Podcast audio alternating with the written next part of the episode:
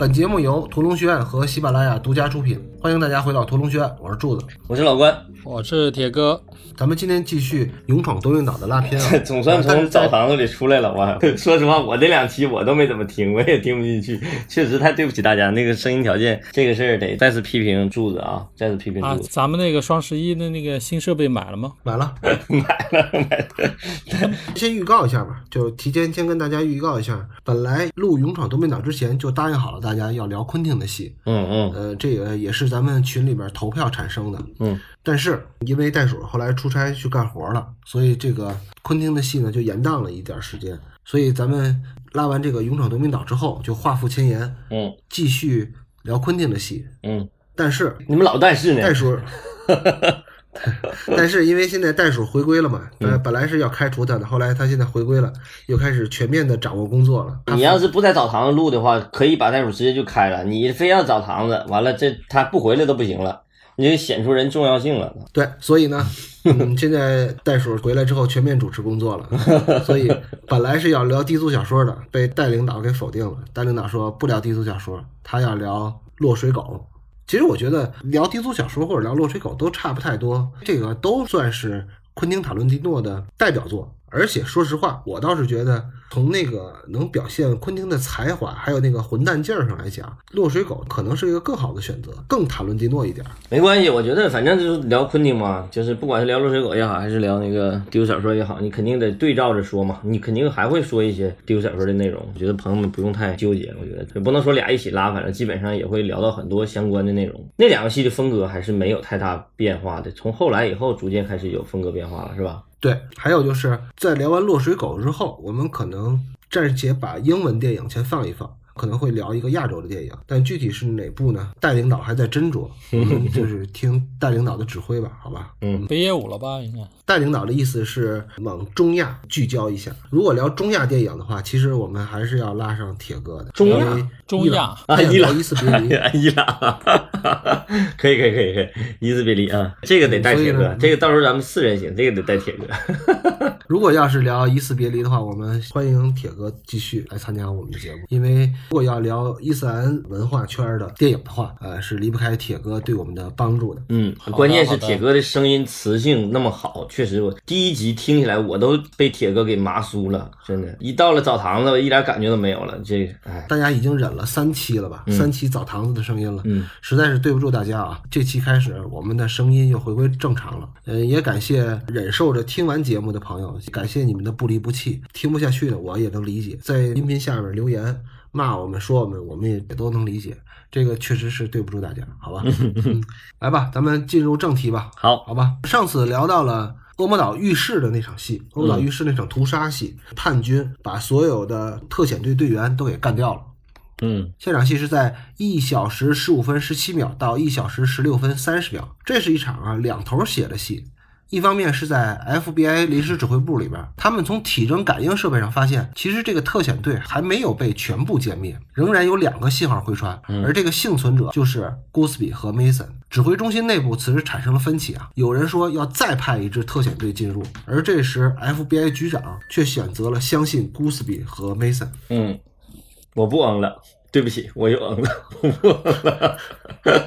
对对了，你说到这儿啊，那个有听友给老关提意见了，他实在是这个嗯啊这事别挨骂的太多了，嘴里的零碎太多了，咱们都监督一下啊。这是他的习惯，改不了了，臭毛病就是不说不说不说，好了不说不说，我以后就长篇大论，然后中间不插话。你还是贴着个橡皮膏，该你说话的时候，我说老关该你说话，你得把橡皮膏撕下来。其实他们完全都可以把你声音剪掉的，他们就不剪，懒得，你知道吗？所以都怪你。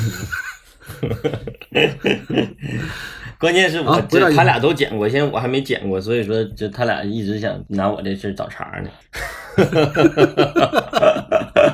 来吧来吧来吧！啊，另一方面啊，在恶魔岛，在恶魔岛这段，就是这个美国编剧又臭不要脸的抄袭了咱们的《西游记》，因为你看在《西游记》当中每个章回里边，每次在唐僧被抓走之后，猪八戒的第一反应就是分行李。然后蛋蛋临头各自飞。这时候，Mason 就在收集武器，准备离开恶魔岛回高老庄。但是此时呢，指挥中心联系古斯比，给他施加压力，让他一定不要放走梅森。这场戏其实算是一个交代性的戏，也没有什么特别好的地儿。从这场戏开始，是古斯比这个人物的崛起和成长的一个起点。虽然他还是被动的被施压。但他这已经是人物转变的开始了。我接一下上一集结尾哈，其实上一集我说到哪儿了呢？说到那个屠杀那场戏，就是全军覆没那场戏。那场戏结束了以后，其实非常重要的一个作用就是把将军这个人物给提起来了。那个戏看起来是特遣队全军覆没了，但其实所有的戏演是在将军这个人身上，因为他是沾血了，这个人物就提起来了。而且我们就知道，整个从剧作结构上来讲，后边这个人起到了重大的剧作作用。所以说，从这一刻开始，故事开始走向了三人对决的一个。段落那场戏相当于是一个伏笔变成了一个分晓，就是那个震动仪那个那个小伏笔嘛。然后因为那个产生了一个全军覆没这个事儿，变成一个分晓。那么这个分晓在这一刻其实又重新变成了一个伏笔，就这个伏笔就是这个将军怎么抓住这两个人。所以说这个三角关系在这一刻建立起来，其实这个维度相当于将军这个人物的维度一下也增加了，开始有主角光环了。从这一刻开始有主角光环了，我们就知道他不是一个真正的坏人，是吧？刚才那个全军覆没之后的那个，对我印象比较深刻。我就觉得这种小配角、小龙套的角色太牛了。演他们全军覆没以后，回到那个 FBI 指挥室里头，操机员他那个眼神，他操机员的那个震惊的那个状态，那比演主管的那两个情绪啊更到位。那两个主管感觉还是有点表面化的，但是那个操作员的那个泛着泪光，然后那种震惊的那种啊微微颤抖的嘴唇，我觉得哇，这演员太牛了。当然是不止他一个。个啊，片子里面有好多个，就类似的，让你其实就那么几秒钟，你都然能感受到他的这个准确，这个演的到位。那反观咱们那个国产内地的这些电影里面，确实比较难做到这一点。说到这儿的话，其实我们之前好像也提过关于这个群众演员的问题。哎，那天是在群里头有一个人问吧，说。什么是电影感？但是我那天一看到有一个艾特我，但是我我就往上翻翻翻翻成什么，就说那一句，但是我有点事儿没没回。铁哥刚才说这一点，其实就是电影感的一个典型特征。你能不能把你的任何一个配角给上一点儿？特别到位的这种表演，就是你让任何一个出现在你镜头里的任何一个表演都是在线的，或者是统一的嘛。其实咱们现在看的很多电视剧，为什么看起来就不对劲呢？因为电视剧的那个从选择演员的时候，这种配角演员就不会给太多的那个资源，从钱上来讲，就也不会请太好的演员来演，对吧？但是电影一般情况下不太会找那种不会演戏的演这种配角。铁哥说的这个。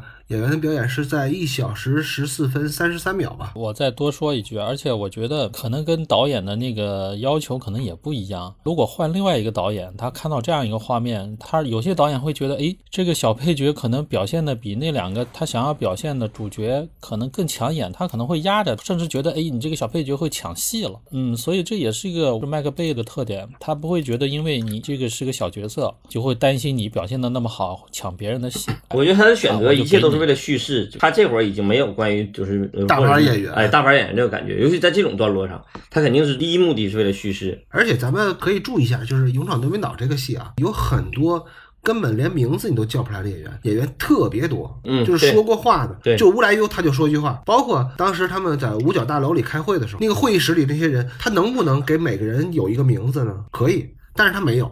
嗯，你只知道那里边有一个 FBI 的一个局长，还有一个叫克拉玛的那么一个将军，嗯，还有一个那个白宫幕僚长，嗯，就这仨人，你知道他的身份是谁，但是其他人身份都是谜团。但是我相信在剧本写作的时候，写剧本的时候，他一定会标注这个人是什么身份，不一定叫什么名字哈，他会标注身份，因为这个会直接指导场面调度。和位置安排，包括镜头调度，每个人站在什么位置，服装设计，每个人穿什么衣服，选择演员是年轻演员，什么气质的，他一定在剧本上都会有标注的，即便是没有这个名字。对，因为这个这么这么大个场面，我操，你要是不写清楚，确实是随随便谁来都行，这不肯定不行。就是说，迈克尔贝不纠结这个啊，对，他不纠结这个人到底是谁，他只要是为了这个叙事方便，他就快速的把这个人剪出来，然后切走。对对对，所以他就不是那种非要做那种有头有尾的人物设计的人，嗯，他就不是那种导演，他就不追求那个，呃，我树立一个人物就必须让观众知道他是谁。嗯，拿来主义用了就用了，没有后面不出也就拉倒。这个是他的一个特点嘛。嗯。下面一场戏啊，跟上一场戏是一样的，还是一场是两边写的一场戏啊，在一小时十六分三十一秒到一小时十八分四十六秒。恶魔岛叛军这方面，在战斗结束之后，在清理战场的时候，叛军内部开始产生了分歧了。就有人说军方可能不会给钱了，也有人说应该给政府继续施压，再杀掉几名人质。好在这时候汉默还能控制局面，嗯，他通过那个摄像头指责 FBI 方面是他们制造了这次惨剧。而此时 FBI 内部也出现了质疑，FBI 的这个旧金山分舵的堂主就开始追问这个 FBI 的总舵主，说这 Mason 到底是谁？在无奈之下，局长说，Mason 是胡佛掌权时期留下的政治毒瘤吧，算是。嗯，因为那时候胡佛搜集了欧洲所有政要的机密资料，当然也包括美国本土的资料啊，比如到底有没有外星人啊，嗯，谁刺杀了肯尼迪啊，就这些内容。而 Mason 就是英国派来窃取这些资料的特工。但是三十多年过去了，Mason 始终忠于自己的事业和国家赋予的使命，没有交出记录这些材料的胶卷儿。当然，Mason 其实也知道，他交出来之后，那他肯定就被人间蒸发了。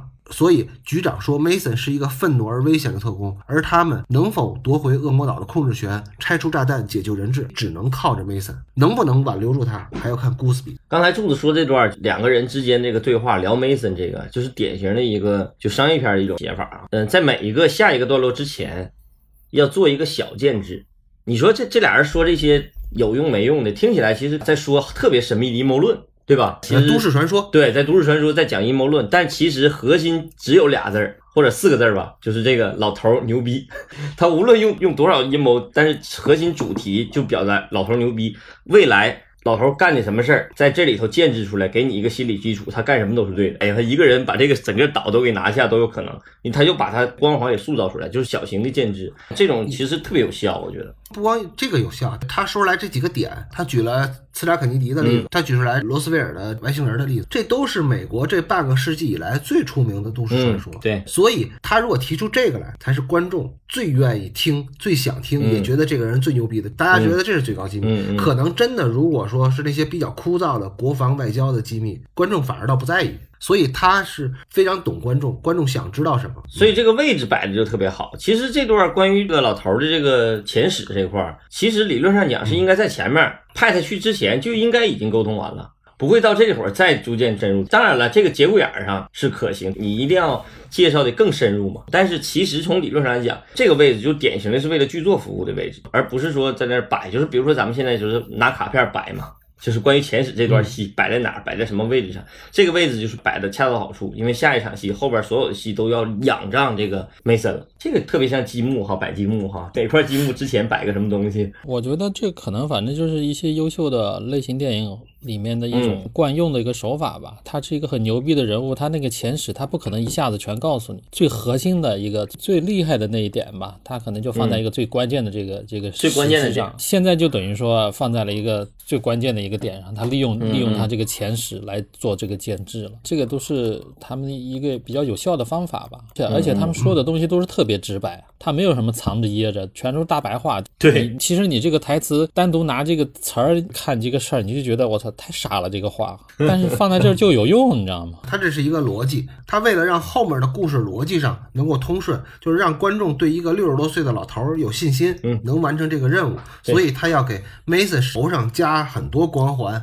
这个光环说明 Mason 他是光，他是电，他是唯一的神话，他是真正的 super star。嗯，他的作用有好多面对吧？而且他还用的是例证法，我觉得这个挺好。为什么呢？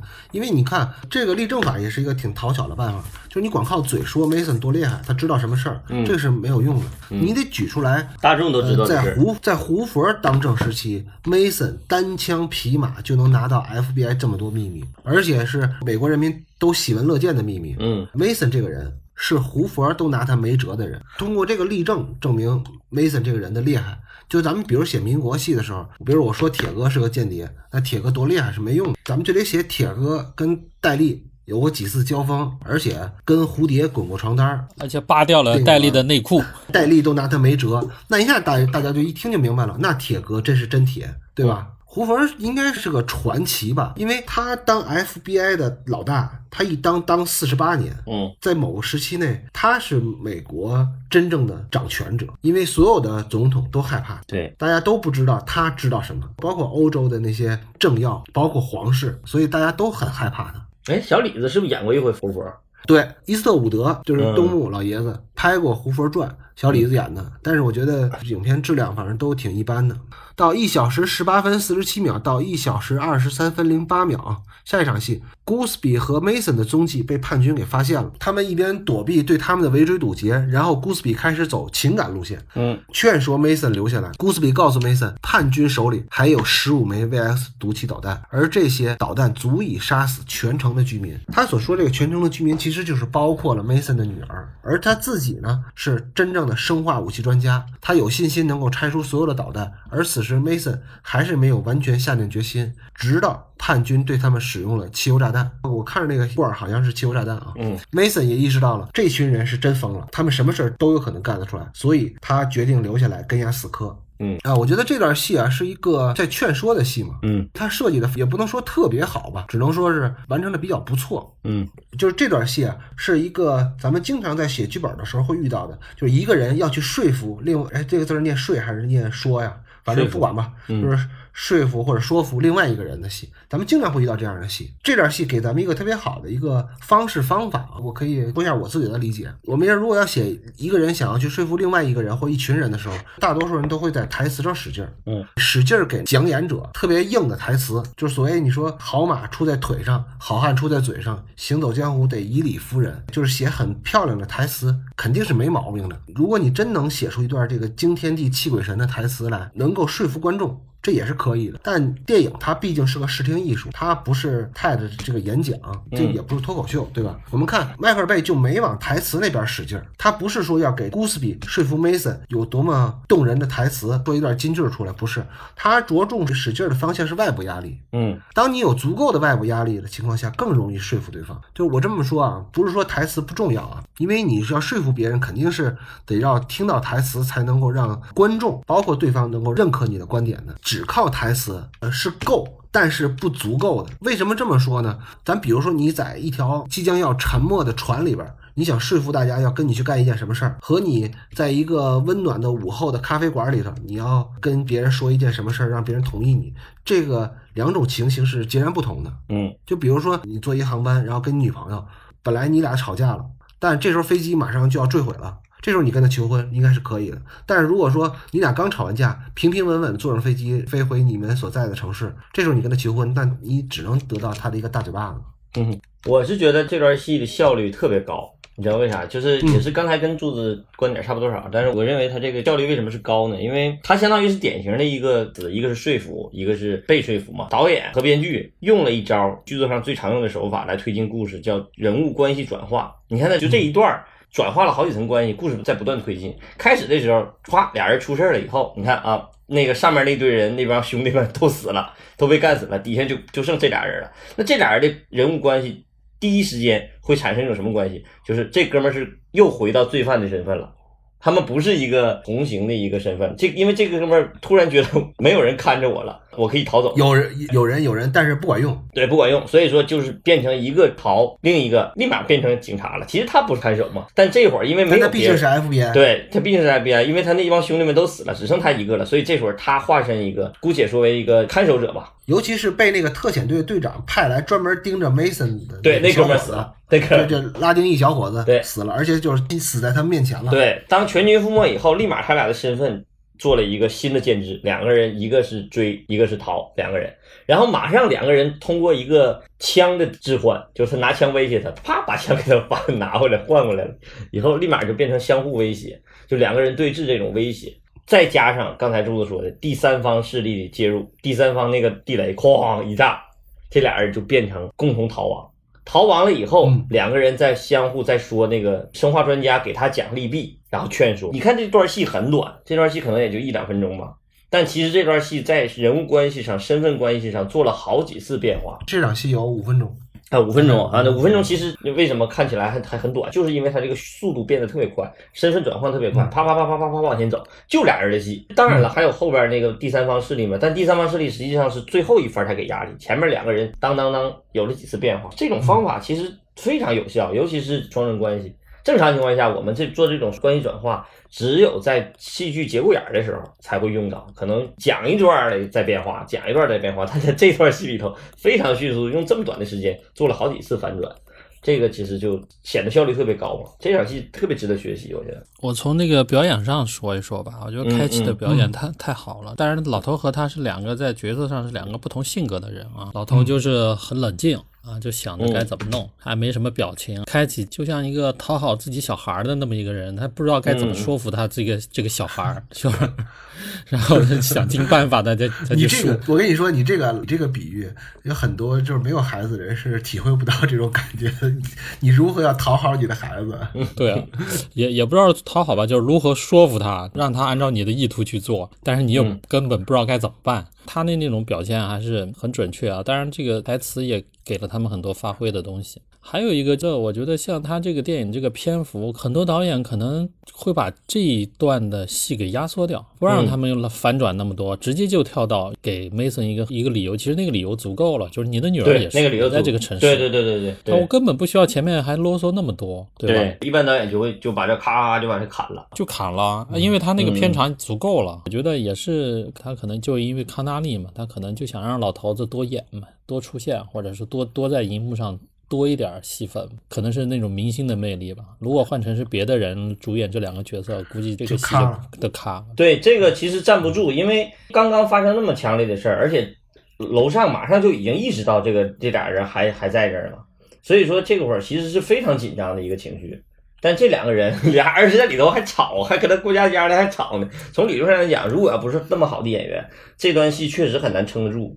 就是如果要是这是两个小鲜肉来演的话，确实。真撑不住，就你给多少张 S 卡，他也撑不住。我觉得刚才铁哥说的非常对啊，我们可以看啊，就是这段戏在视听上其实是有一个气口，就让就 Mason 同意 Goodsby 对他的说服的。因为你看啊，在视听上有一个是在一小时二十分十六秒的时候，嗯，这里有一个肖恩康纳利抬头，他头顶上有一个类似于天井这样的一个光源，嗯嗯，这样照下来，就他正好是在一个。呃，顶光下面这个动作啊，我自己的可能过度解读啊，我觉得这时候 g o o s b y 就已经说服老头了。对，但是老头口头上还没有答应，原因很简单，走是有道理的，因为自己受到了不公正待遇。但他之所以能够坚持的扛或者硬活这么多年。其实是想出去之后找个后老伴儿，不是不是不不是找后老伴儿，是那个 是享受天伦之乐，跟他闺女好好相处。他这时候，呃，Mason 这个人物就在天人大战呢，是现在一走了之找个后老伴儿，还是说我留下来为了我闺女她的生命安全负责任？所以这束顶光从天而降，是虽然没有来由啊，贝克尔贝咱们也知道他打光他不按逻辑走嘛，所以他。在这段，他的用心是很明显的，就是他其实在这儿是可以截住的。比如说，行，我听你的，就这事儿就结束了，他就没有后边那么多啰里吧嗦的事儿了。因为后边还还有三分多钟的戏呢。这个动作之后，他的音乐也都换了，所以这也也是一个侧面证明，其实在这是能截断的。但可能就像铁哥或者老关说的似的，也是因为这是肖恩康纳利演的戏，所以可能就被保留下来，虽然有点啰嗦啊。但我觉得迈克尔贝这么处理也没什么问题。其实我觉得从那个电影节奏来讲，他这一段来一段，因为前面特别紧张压抑嘛，到这这个时候来一段放松的是应该的，而且是必须的。但是正常的话，他不需要那么长时间去展现。嗯嗯，好，下边啊，下边是比较激烈的一场戏了啊，其实是两场戏，但是这两场戏我想连起来。咱们一块交流啊，嗯，好，第一场戏是在一小时二十三分零九秒到一小时二十四分二十二秒，再下一场戏呢，是一小时二十四分二十三秒到一小时二十八分二十六秒。我为什么想把这两场戏连起来说呢？是因为这两场戏都是专门写给 Gusby 的。因为之前的戏其实都是给 Mason 的，但从这开始就转向给 Goodsby 了。嗯，为什么呢？因为根据这个进度条显示，现在距离影片结束还有四十分钟左右。嗯，那么我们的真正的男一号 Goodsby 先生到现在还是一个菜鸡。嗯，就是留给 Goodsby 先生崛起的时间已经不多了。他要完成他自己成长的巨大弧线，如果现在再不开始，就已经真的来不及了。咱们看一下第一场戏他是怎么写的。第一场戏是 Mason 答应留下来和 Goodsby 一起解决导弹危机。嗯两个人的第二个任务，刚才呃进攻的浴室那块是第一个任务嘛？第二个任务就是要攻占停尸房，因为那里边有一个导弹发射架，而且是他们的军火库。Mason 凭借自己对恶魔岛地下隧道的精熟，带着 Goodsby 悄悄进入了停尸房。这是第一场戏啊，第二场戏就是停尸房大战这场戏，Mason 和 Goodsby 联手干掉了，其实是 Mason 自己一个人干掉了两名叛军守卫。嗯然后 Goodsby 的表演时刻就到了，他熟练的拆除了 VX 毒气导弹的导航芯片，这样一来，导弹即使发射，也就只能飞五百米，然后就掉进海里。再回到刚才我说的那个意思，就是说这两场戏都是菜鸡 Goodsby 崛起的序幕。首先第一场戏啊，Mason 带着 Goodsby 在进停尸房之前。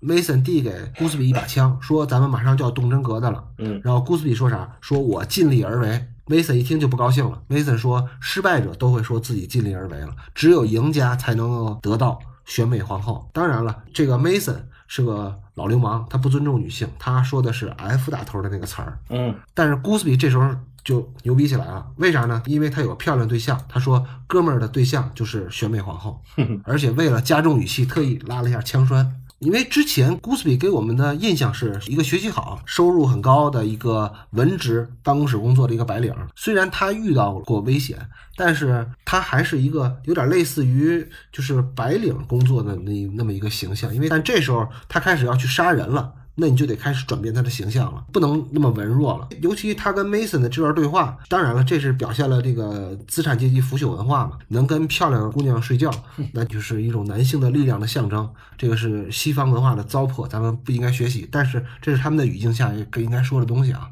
台词写得好，这嗯场这场这两台词确实写得好。但是他这个是物化女性，咱们批判啊，应该批判。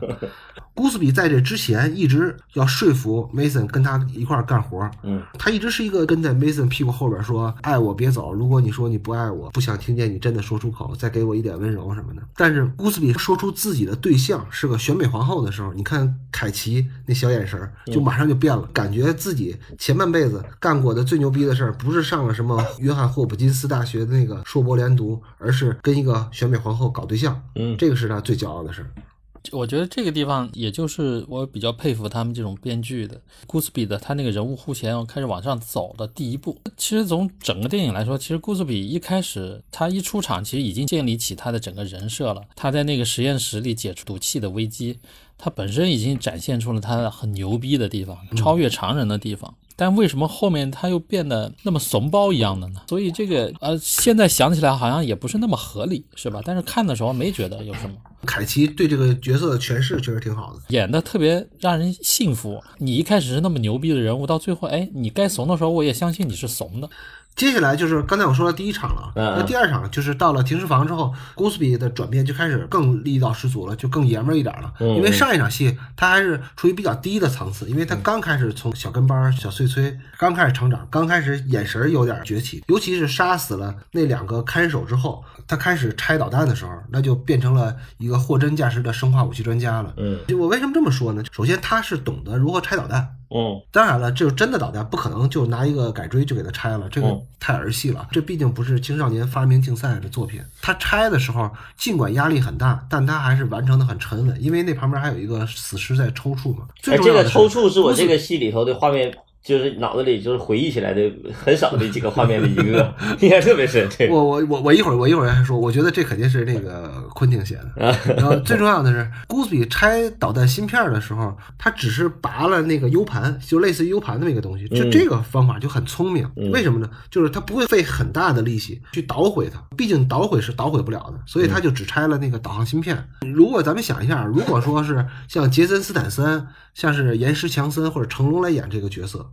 就是演凯奇这个角色，嗯可能这个做法就不会这么经济实惠的去干这件事儿。嗯因为你这个导弹它还是要发射出去，还是得掉进旧金山湾里边去。那以后旧金山湾里边的皮皮虾就没法吃了都，对吧你？觉得成龙解决这个导弹，他会上去撒包尿。对反正就是每个演员他会有自己一个独特的气质去完成这样的一个任务。比如岩石强森就直接把这导弹给撅了。嗯手撕导弹什么，反正他他就会用另外一种方式去诠释这个。Goodsby 在刚才的的枪战里边贡献值为零，嗯但是他一开始拆导弹他就牛逼起来了。人怂脾气大嘛，人就这样，他一开始干活的时候就开始咋咋呼呼的，吆五喝六的。他把这场戏写的特别调皮，有点幽默感，所以你让他他的崛起呢，这个起范儿呢也不太烦人。这场戏对 Gooseby 这个人物的成长确实写的挺有意思，完成的特别好。嗯，这场戏其实你不觉得很 bug 吗？就那么安静的晚上，枪声那么震动，那将军那儿屁也没听着，这太傻了。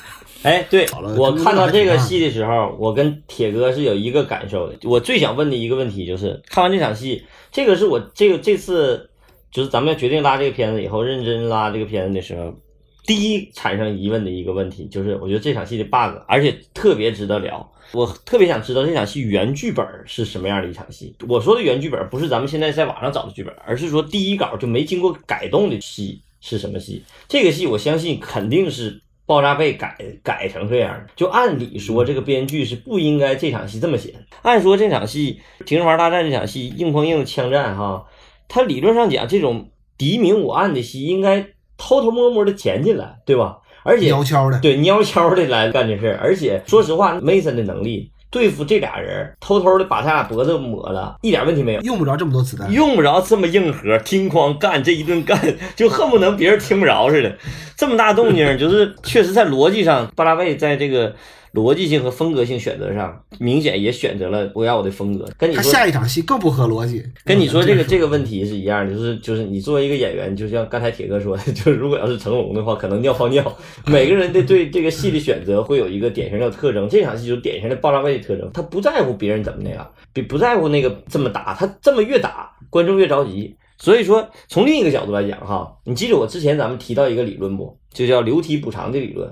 你记得咱我我好像聊聊聊过一次，就咱们说到也是男女的时候，我就就是在问到的土地爷那那场戏，就是土地爷和流体补偿。土地爷和流体补偿那个段落，就是如果要是没听过的话，可以去也是男女去那集去听一听那个。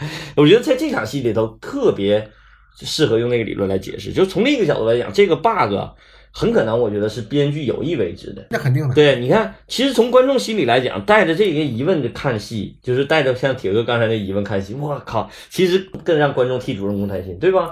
在这场戏里边，你哪说那不合逻辑是一方面，然后再有一个就是凯西已经点破了，嗯，他们在一个军火库里边，相当于对你还玩命扫射，叮咣干，对，这这这里有十五枚导弹的，而对是毒气导弹，对呀你真打爆了一个全死。而且回过头来想，其实他在这里头待了很长时间，经过一顿枪战以后，那边没听着，后来是还是问到的，这个就特别不合理。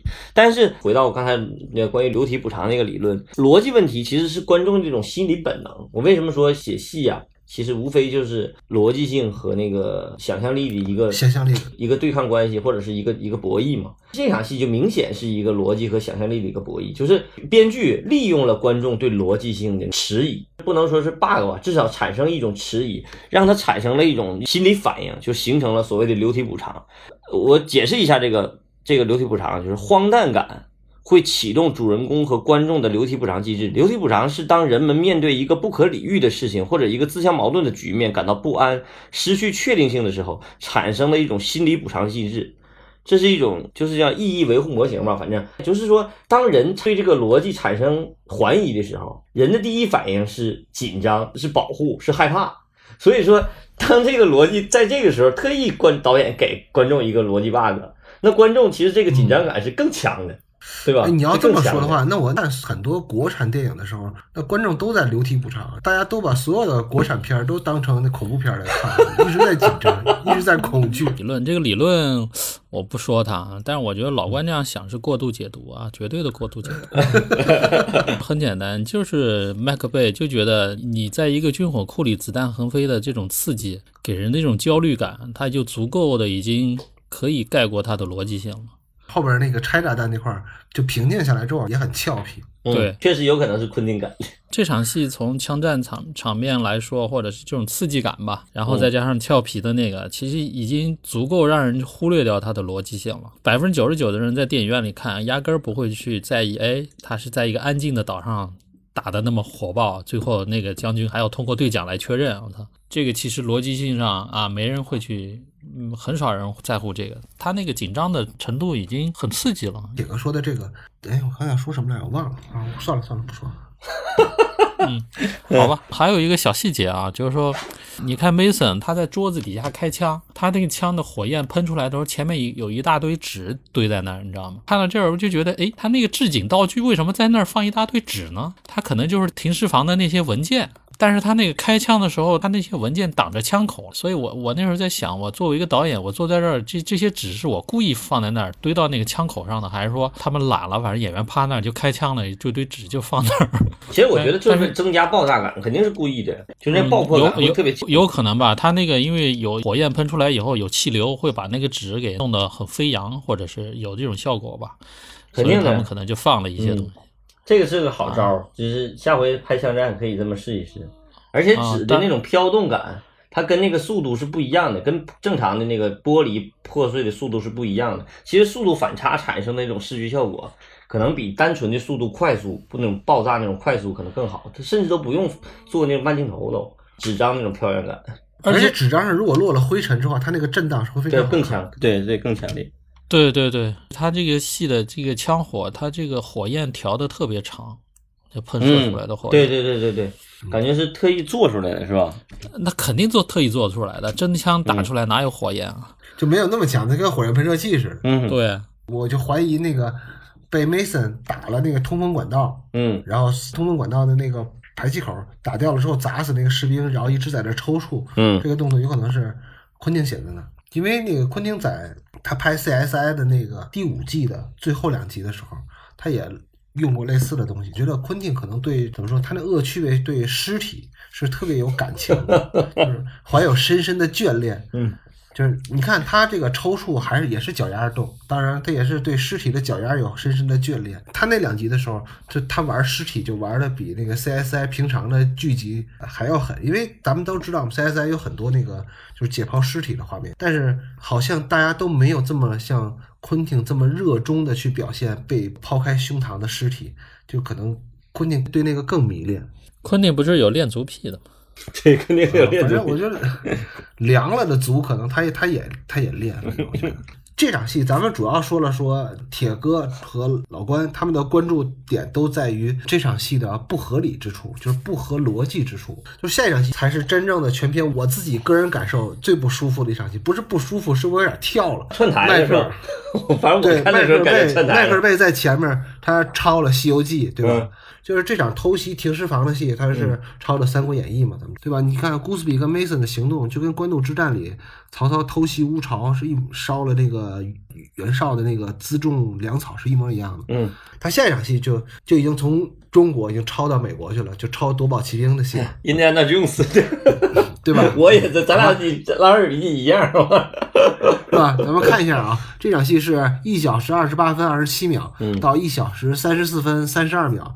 我说了，这段是，尤其是从视听设计上来，是照抄夺宝奇兵的一个段落。但是从内容上来讲，它是借鉴了我军的那个经典战术，就是围点打援的思维啊。嗯，就是说说这场戏的情节，这场戏的故事极为简单，极其简单，就是汉默将军发现了自己，呃，存放导弹的这个弹药库。也就是这个停尸房遭到了入侵，然后派兵救援，但是赶到停尸房之后，发现在这里存放的所有导弹都被古斯比给把导航的 U 盘给拔掉了。嗯，于是开始派兵搜捕这两个人。古斯比和 Mason 俩人不知道咋地就进了恶魔岛的地下坑道了，感觉这像是这恶魔岛像个煤矿似的，而且坐着 坐着那个坑道里的小火车就开始横冲直撞了，直到这小火车掉到深渊里头。这时候尾随而来的叛军。被 Mason 一一消灭，而 Mason 毕竟也是属于在解放前就参加工作的老同志了，在消灭最后一个敌人的时候，呃，遇到麻烦了。这时候 g o o s b y 终于爷们儿起来了，连开六枪救了老同志 Mason。说一下我的个个人感受吧。刚才我说了，这段是这段戏啊，就是，哎呀，怎么说呢？严重偏离事实，也严重违反逻辑。嗯，而且他这个倒无还好。因为因为迈克尔贝不就是这样嘛？但是我是觉得他是对整体的故事的讲述啊没有帮助，就是他不是在讲故事的，你好像是单撇出来，你你单撇出来一场戏啊，就是好像就是为了耍这么一场戏，可能就是为了增加预算。没有，我倒我倒事实，我我倒觉得他这场戏其实是就是整个凯奇人物的一个弧线的一个。中间吧，或者是比较高的一个点吧，因为他跟老头的关系反转过来了。嗯，是，但是但是有必要弄这么多小火车什么的，那地下坑道是吧？奇观嘛，就是奇观，就是 因为这个商业片典型特征就是我要我要一场打，但是怎么打，你编剧给我写出来，我得写出一个有想象力的打。但是咱们在想象力之前，咱们先谈逻辑啊和事实啊。恶魔岛的英文名字叫 The Rock，嗯，The Rock，对，用东北话翻译上就是就大石头，嗯，对吧？就是即使他在以前美国内战时期做过军事碉堡，但是你要把一个大石头组成了小岛挖成这样的坑道，你别说内，别说美国内战了，你就放现在挖地铁也很费劲，知道吗？透水了，你说 都不是透水了，你想想，这是已经透水了，它这透水是真实的。嗯就你想想，为啥地道战是在华北平原上？嗯，你多少听说过在在西南山区有地道战？那不扯的吗？对不对？你在华北平原往下十米、往二十米都是土。你看前两天那个铁哥刚去了厦门，厦门都都是地上交通，对吧？都是都是地上快速交通。嗯，你往底下挖，它挖不动，都是石头。反正他但是从他那个剧情来，他那个景儿搭的就是类似于一个矿的坑道一样。嗯，对，但是你从剧情来讲，我觉得我同意铁哥的意见，这个就确实是写给 Gooseby 的这一个段落，嗯就是让 Mason 陷入危机，然后 Gooseby 开始崛起。这个怎么说，也是 Gooseby 的一个投名状吧，就是他得先杀个人，然后才能就是牛逼起来嘛。我个人感觉啊，就是你花这么多钱搭这个景儿，花六分钟去拍这个段落，没啥必要性。这也是今后迈克尔贝的那个电影的症结所在，太在意这些怎么说呢？没用的场景，听光干的就没有，太迷恋这个，这是能看出来他在这就有点病根儿了，你知道吗？当然了，因为你这部片子就是一部娱乐片嘛，但是无论在哪个年代，娱乐片的娱乐场面嗯都不能缺少，这是必备场面，肯定是需要的。嗯但是就是看这个度和这个量怎么把握，就是你看多了，确实会让人感到有点腻。我并不同意柱子你这个意见啊，就是麦克贝可能有他那个毛病，但在这场戏里，我觉得就像老关刚才说的理由一样，他必须得要设计出一个激烈的冲突，然而让开启达到人物的一个反转嘛。他要必须得要救老头，这个时候他必须得要做一件事儿，就必须得做救老头这件事儿。那怎么样让他去救老头？那肯定必然是他们两个陷入一个危机，对吧？那肯定是跟追兵去打斗，或者是枪战。那在这个岛里，你想想，他能在哪些地方进进行枪战？那要么就天上、中间、地下，就这三个空间，对不对？那那我问你个问题，你发现没有？咱们一直在说恶魔岛，他好像从来这个戏在恶魔岛这监狱的牢房里边就没有枪战戏，对啊，这是因为什么呀？因为没意思，而且其实后面有啊，他救将军的时候就在那个牢房的，就是他们那种空间里面有作战，但是没意思啊，视觉上一点意思都没有。这不好，没意思，对，就是没意思。他不可能在空中去做一些文章啊，他只能是往地下走。那往地下走，怎么样在地下的这个场面里面做的有意思？按照他们好莱坞的一些惯性思维吧，或者是一些就现有的一些资源，他比如说像印第安纳琼斯这种很成熟的套路啊，我做一个坑道，我做一个轨道车，这是他们一个很成熟的套路了。就就这没准就是他那个影棚直接拿过来对用了。都都很有可能，很有可能，或者是类似嗯的、呃这种设计师，对吧？他他现成的这种方案就、就能做出来，他你在对，而且视觉上和理剧作要求上都能达到他的要求。所以有点像咱们这边盖小区似的，从 A 小区的图纸直接拿过来，稍微改吧改吧，然后就对变成对对 B 对小区。对，啊，说到这儿的时候，其实可以严重给我们的那个年轻朋友们、影迷们推荐一下这个《印第安纳琼斯》系列，太好看了。就是那个那是斯皮尔伯格和乔治卢卡斯合作导演的，这头两部是合作吧？第三部没没有，乔乔治卢卡斯那会儿已经红了，他只是他写了剧本，他没工夫拍，给了给了斯皮尔伯《格。夺宝奇兵》第三集《圣战奇兵》就是这个老头儿，就肖恩·哈利演那个印第安琼斯他爸演了一集，特别值得推荐那个戏，那那个系列也是我特别喜爱的，我看了多少遍都不知道呢。真的那个百看不厌。我我跟你们不，我跟你们不一样，这这都是你们老年人爱看的戏，我一般。你你知道他坑到的这场戏是在他那个在印度的那个系列那部片子《魔域骑兵好像他中间还有一个小配角，是一个中国亚裔的小男孩儿，跟他一块儿在坑道里飞来飞去。偏了偏了，咱们现在聊勇闯夺命岛了，你们怎么开始聊那什么了？反正就串台了，这个戏串台了，不能怪我们串台啊。在这场戏里边，嗯我个人觉得有一个试听的段落应该跟大家分享一下。嗯但是我们现在时间到了，我们就在下一期的付费节目里边跟大家分享一下这个我认为应该跟大家分享的这个段落，就是 Gooseby 这个人物要从一个菜鸡变成一个战士。咱们看一下迈克尔贝在视听上是怎么做的。呃，那咱们就下期再见。但是下期呢是付费节目了，如果您不想购买也没关系，咱们就落水狗再见，好吧？啊，我加一句啊，啊，下一期我可以讲讲和那好莱坞那主流的摄影师合作的一些经验啊，正好是很有幸的，这这很有幸的铁哥得几块钱，你都不好意思，人铁哥这么卖力。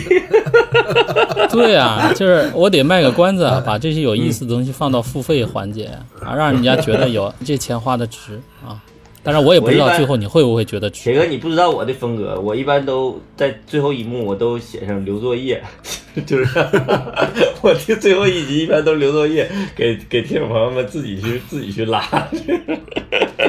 好好，下一集还是很期待的，我也想好好做做作业。好吧，那就感谢大家对我们前几期节目音质比较差的一个宽容吧。感谢感谢，好，拜拜，拜拜我。们下期见。